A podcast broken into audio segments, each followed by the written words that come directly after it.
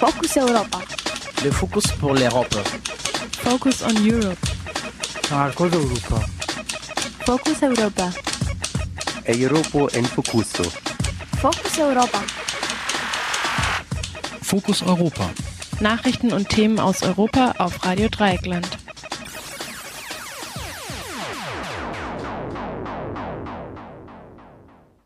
Hallo und herzlich willkommen zu Fokus Europa, dem Europamagazin bei Radio Dreieckland in Freiburg. Heute verantwortlich für die Sendung ist die Maike.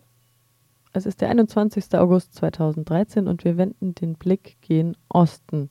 In Tschechien werden voraussichtlich vorgezogene Neuwahlen stattfinden und das Ende Oktober, denn das Parlament hat gestern seine Auflösung beschlossen. Näheres zu der Affäre um Bespitzelung Korruption und organisierte Kriminalität erzählt uns Walter Klaab, Soziologe aus Brno. Außerdem, Erdogan verurteilt den Putsch in Ägypten und droht vor allem der eigenen Opposition. Der türkische Ministerpräsident benutzt die Ereignisse in Ägypten, um Proteste gegen ihn selbst pauschal zu diskreditieren und seinen Gegnerinnen und Gegnern zu drohen. Ein Beitrag von Kollege Jan. Die Musik kommt heute GEMA-frei wie gewöhnlich von der Kapella na Dobry Sien aus Polen. Wir legen wie immer los mit den Fokus Europa Nachrichten vom 21. August 2013.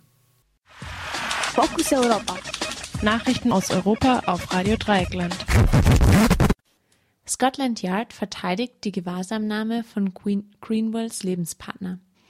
Am Sonntagmorgen wurde der Brasilianer David Miranda, Partner des Guardian-Journalisten Glenn Greenwald, für neun Stunden in London am Flughafen verhört, als er vom Rückweg von Berlin nach Rio de Janeiro war. Glenn Greenwald ist Journalist bei der englischen Zeitung The Guardian und spielt eine Schlüsselrolle bei der Aufarbeitung und Veröffentlichung geheimer Dokumente von Edward Snowden. Miranda wurde auf der Grundlage von Antiterrorgesetzen in London festgehalten. Selbst britische Parlamentarierinnen bezweifeln, dass Miranda ein Terrorverdächtiger sein soll. Miranda wurde nach eigenen Angaben gezwungen, Passwörter für sein Handy und den Computer unter Drohungen preiszugeben.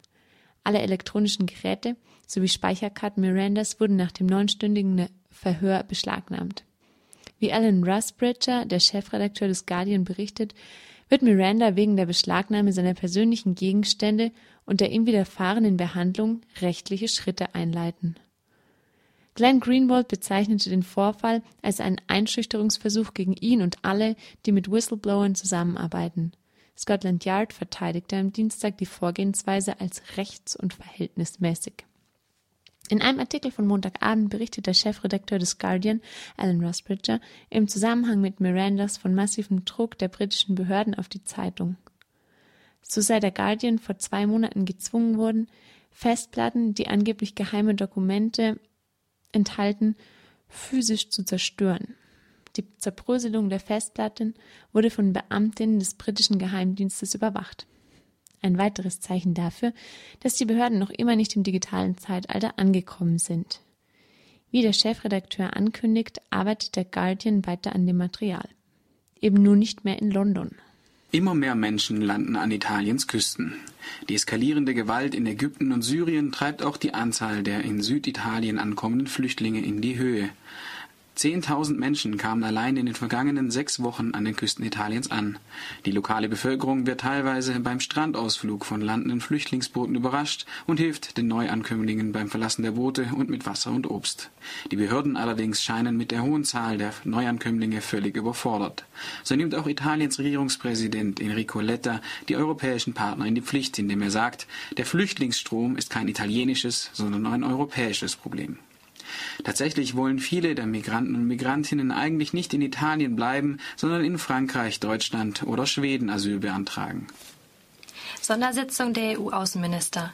Am heutigen Dienstag kommen die 28 EU-Botschafter in Brüssel zusammen, um gemeinsam über das weitere Vorgehen der Europäischen Union im Fall Ägypten zu beraten. Erst letzte Nacht wurde das Oberhaupt der Muslimbrüder Mohammed Badia wegen Anstiftung zu tödlicher Gewalt gegen Demonstranten verhaftet. Das Treffen dient als Vorbereitung der morgigen Sitzung der EU-Außenminister, die ankündigten, die Beziehung zu Ägypten zu überdenken und neue Beschlüsse zu fassen, um Kairo unter Druck zu setzen. Vor allem das Hilfspaket im Wert von 5 Milliarden Euro soll dabei in Frage gestellt werden. Für den Fall, dass Finanzhilfen des Westens tatsächlich ausbleiben, hat Saudi-Arabien dem ägyptischen Militär Unterstützung zugesichert. Wie Kanzlerin Merkel ankündigte, stehen auch die derzeitigen Waffenlieferungen nach Ägypten zur Disposition. Der deutsche Entwicklungsminister hat finanzielle Hilfen bereits gestoppt.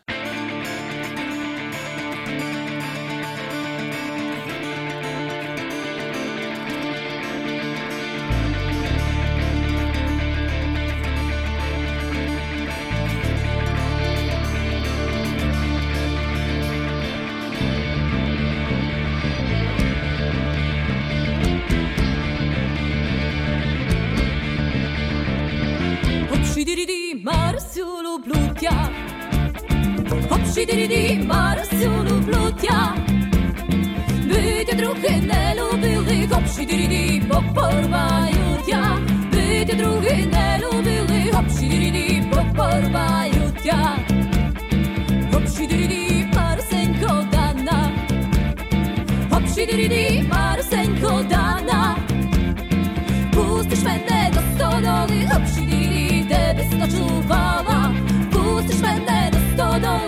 chwili debska czuwała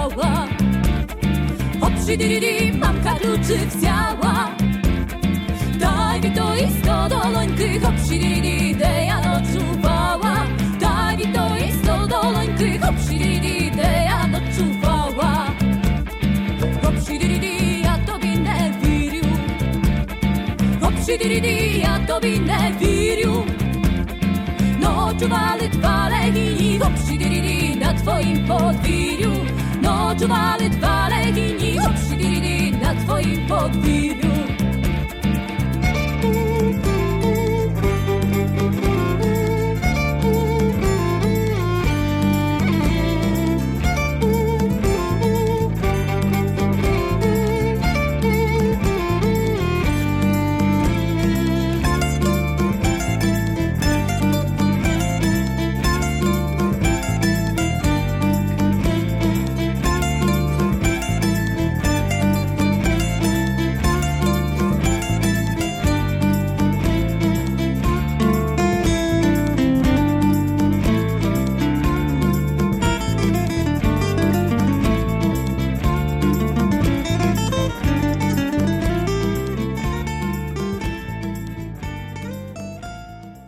Über die aktuelle Regierungskrise in Tschechien sprachen wir mit Wojtek Klab, Soziologe aus Budonau. Also das ist ja schon eine alte Geschichte, diese Sache mit der Parlamentsauflösung in Tschechien, hast du mir im Vorhinein gesagt. Und das zieht sich ja schon seit Monaten hin. Im Juni wurden 30 Personen wegen Bespitzelung und Korruption festgenommen. Es war da auch die Anklage des Organ der organisierten Kriminalität. Du hast erzählt, dass Geld und Gold gefunden wurde. Es wurde ein Ex-Minister festgenommen und unter anderem auch die persönliche Sekretärin des Premierministers. Dass Leute in die, aus diesen Kreisen festgenommen wurden, war damals neu, hieß es. Der Ministerpräsident Petr Netschas trug die Konsequenzen und trat am 17. Juni diesen Jahres von seinem Amt und dem Vorsitz der konservativen Partei ODS zurück. Damals forderten regierungskritische Gruppen vorgezogene Neuwahlen. Im Juli gab es dann tatsächlich den ersten Anlauf in diese Richtung, doch scheiterte es an der nötigen Mehrheit. Am 7. August verlor die Regierung von Premierminister Jiri Rusnok die Vertrauensabstimmung im Parlament. Auch er hat letzte Woche seinen Rücktritt eingereicht. Und das nach nur ein paar Wochen, die er überhaupt im Amt war. Für Ende Oktober sind Neuwahlen angesetzt. Als Gründe nennt die österreichische Zeitung Der Standard unter anderem finanzielle Probleme. Allerdings ist das Ansehen der Regierungspartei in der Gesellschaft dramatisch gesunken. Die regierungskritische Organisation Pro Alt sagt außerdem, dass der Vorwurf von Neoliberalismus, Austeritätspolitik, Privatisierung und Sozialabbau im Raum steht.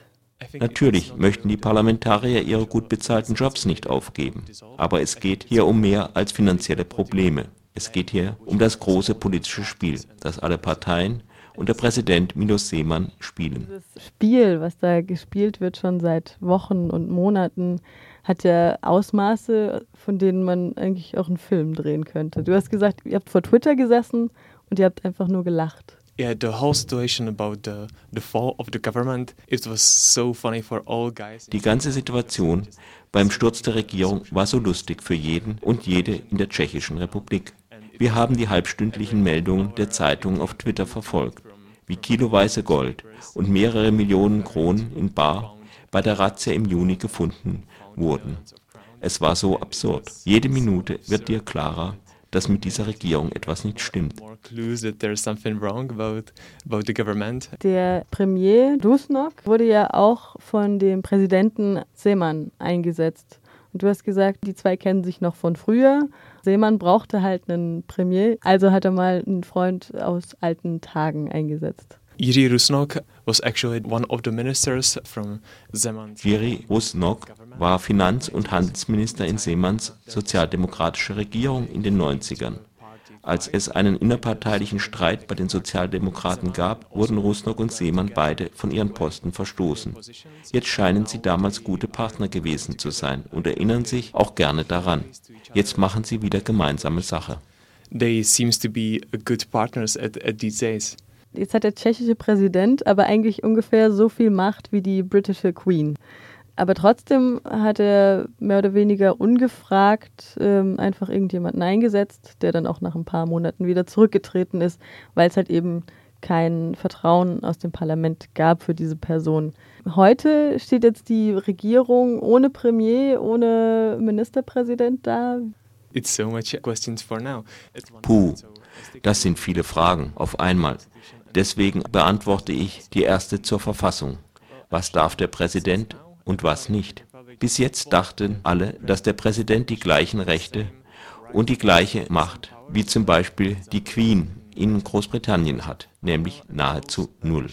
Seemanns Vorgänger im Präsidentenamt, Havel und Klaus, benahmen sich derart. Deshalb war die tschechische Bevölkerung der Meinung, das sei halt so. Aber dieser Tage, als Seemann in sein Büro kam, war plötzlich alles anders. Seemann strapaziert die Möglichkeiten der Verfassung bis zu einem Maximum.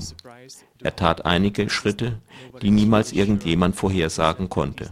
Er hat das ganze parlamentarische System überrascht und verängstigt. Niemand ist sich dieser Tage mehr sicher, was ein Präsident darf und was nicht. Für mich ist es dieser Tage die beste Option, keine Regierung zu haben, denn sie hat keinerlei parlamentarisches Vertrauen oder Legitimität. Seemann wählte lediglich seinen alten Freund für den Posten des Premiers aus und Rusnok tat das Gleiche.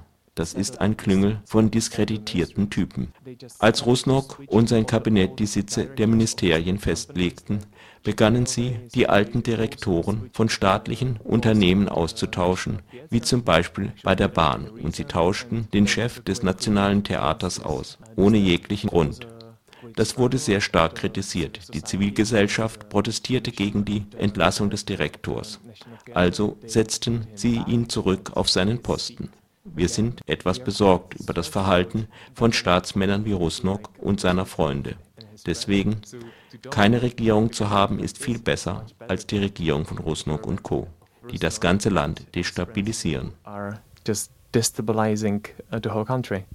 Jetzt haben wir hier noch eine andere Affäre. Das macht das Ganze auch so filmreif. Petr Nečas, der ehemalige Premier, hat die ehemalige Büroleiterin und seine Geliebte Jana Nagyova zu seiner Assistentin gemacht. Also er ist jetzt zwar kein Regierungschef mehr, aber er ist weiterhin Parlamentsabgeordneter. Und dafür erntet er auch Kritik aus den eigenen Reihen.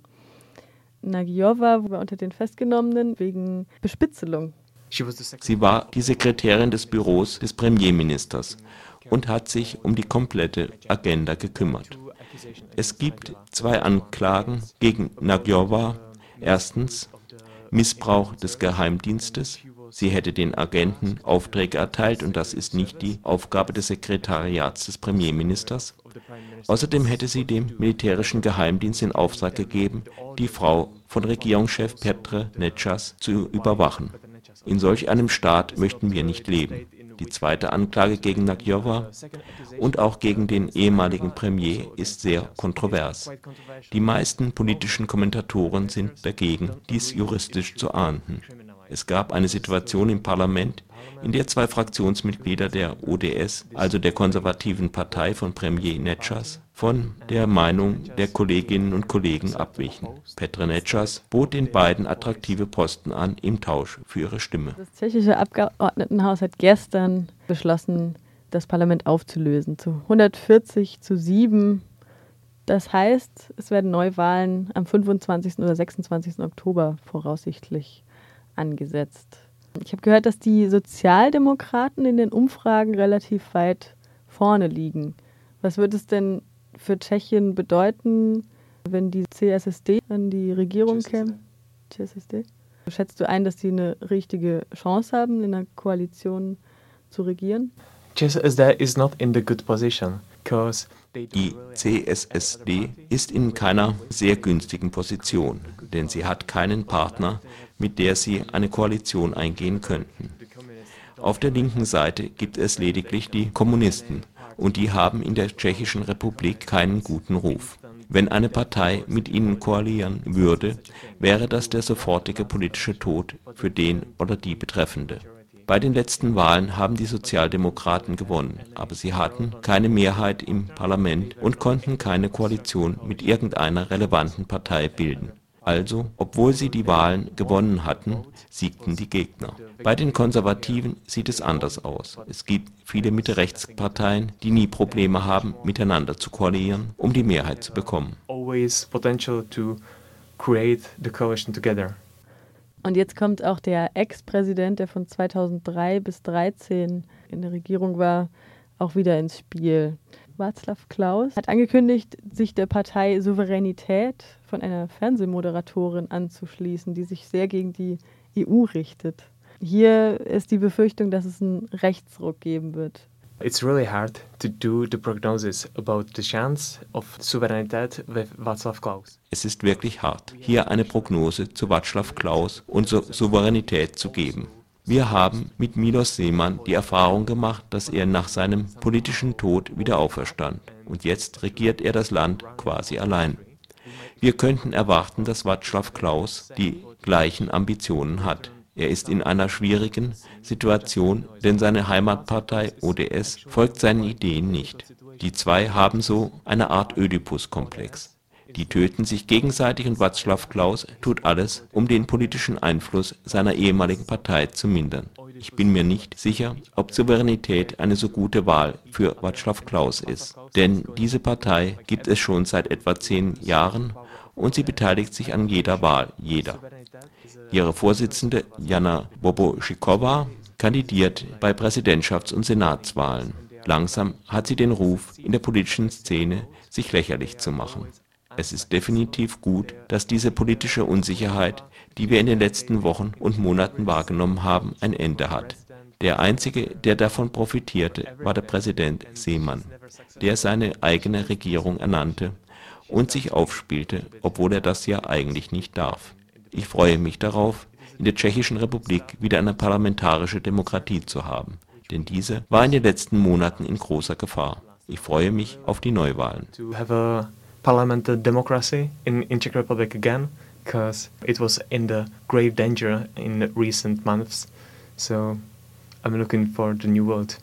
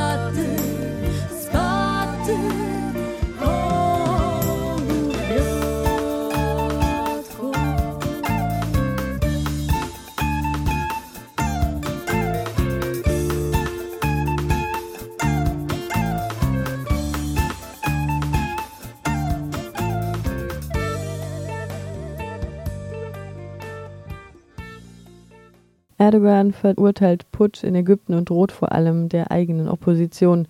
Der türkische Ministerpräsident hat den Putsch und die Menschenrechtsverletzungen in Ägypten heftig kritisiert.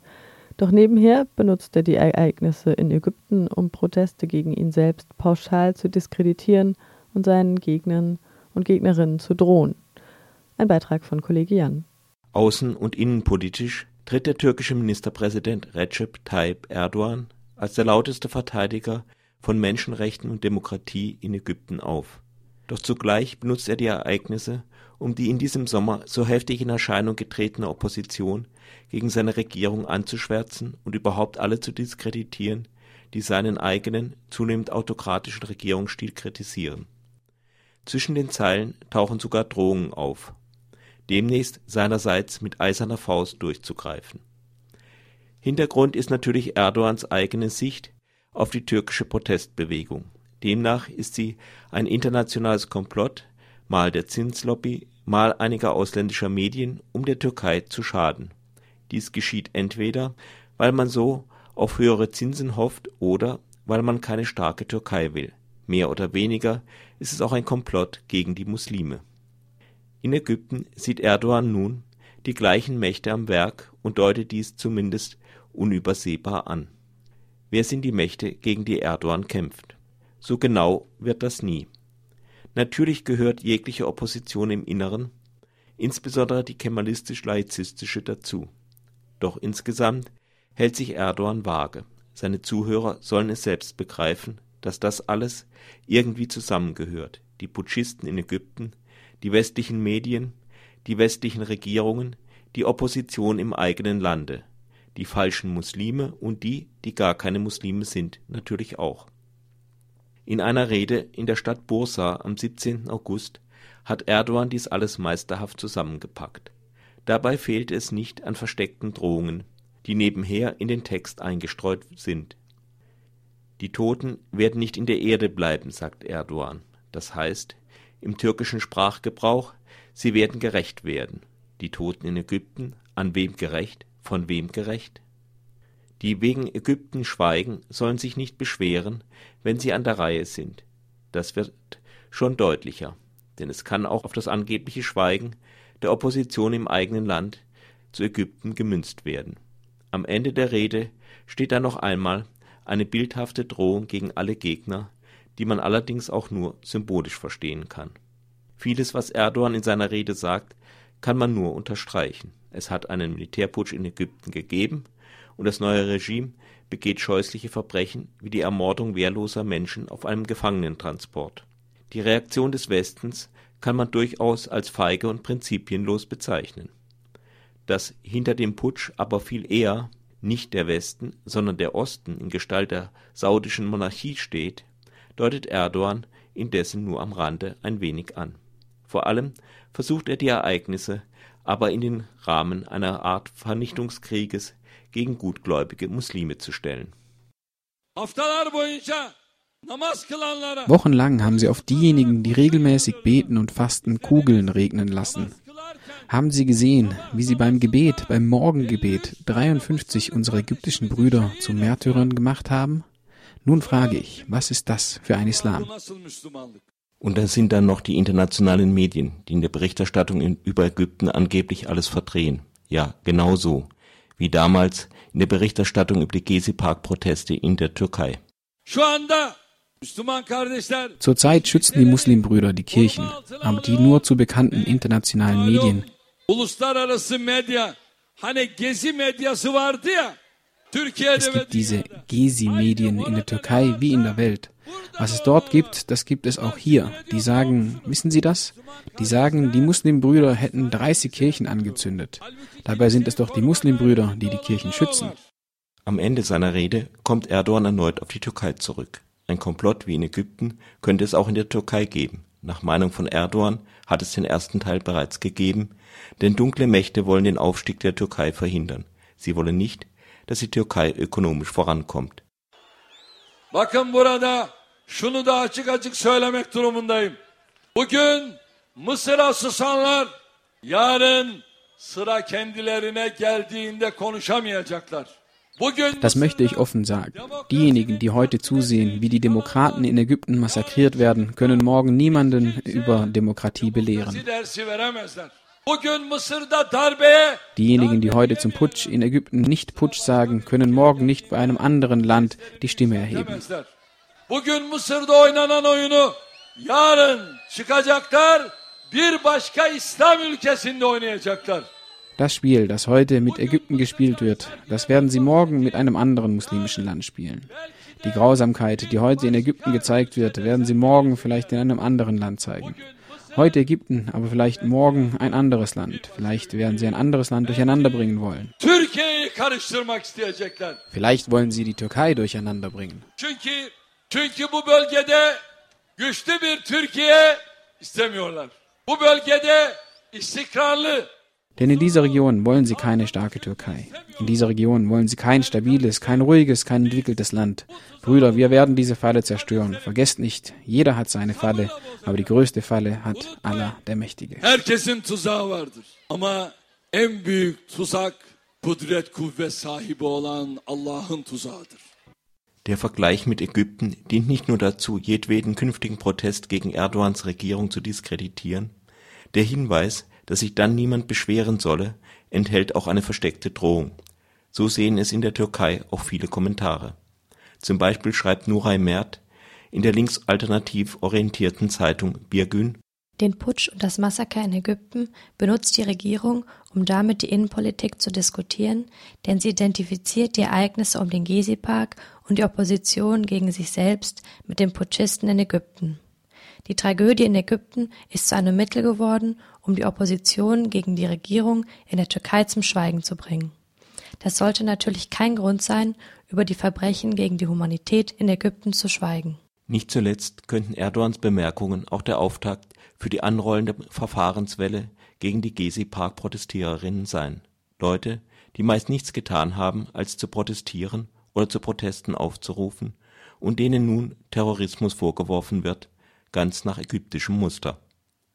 Dass Erdogan gewillt ist, mit allen Mitteln vorzugehen, hat er übrigens vor einigen Wochen mit der Berufung des Journalisten Yiğit Bulut zu seinem Chefberater gezeigt. Yiğit Bulut hatte vorher im Fernsehen gesagt, die Polizei solle den Demonstranten am Gezi-Park die Schädel einschlagen. Außerdem behauptete Bulut, irgendwelche Machtzentren seien sicher bemüht, Erdogan mit Hilfe von Telekinese zu töten. Nach diesen Äußerungen bekam Bulut seinen Job als Chefberater des Ministerpräsidenten. Das war Fokus Europa von Radio Dreieckland. Produziert mit finanzieller Unterstützung des Europäischen Parlaments.